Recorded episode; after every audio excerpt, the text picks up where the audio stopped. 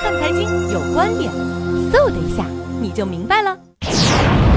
伴随着美元升值，亚洲的货币普遍贬值，而且贬值的幅度很大，市场上的恐慌心理比较严重。而从亚洲金融危机的角度去思考这个问题，目前的贬值可能跟当年九七年的亚洲金融危机的贬值应该不太一样。第二呢，亚洲整体的经济实力应该跟过去表现也不一样，所以亚洲货币危机的这种担忧有点夸大了，而市场的恐慌心理对货币贬值带来的不安逸应该比较突出，加之亚洲国家的经济处在一个结构性调整，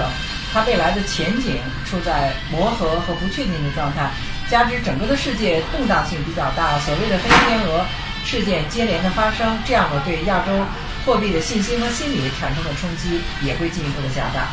所谓金融危机的这种理论呢，可能更多的是教科书上的，更多的呢是传统的。但是从二零零八年以来，金融危机的模式已经发生了比较大的变化。发达国家所引爆的这种金融危机，组织模式和市场表现跟过去不一样的。所以，每当市场价格暴跌的时候，大家的参数都是过去金融危机的经历。但是，从实际的角度来看，亚洲已经有过了九七年的危机，人们的预警心理相对会比较强，所以在应对危机和防范危机的措施上采取的会更加的得当。而目前亚洲国家整体的状态。处在一个呃不确定的环境当中，一方面包括外部的美联储加息的对策，另一方面亚洲国家本身内部自身经济的整合和区域合作的这种整合都在进行式中，所以未来亚洲金融危机的前景并不见得像市场担忧的那么恐慌，但是它未来的价格稳定可能随着美元的调整，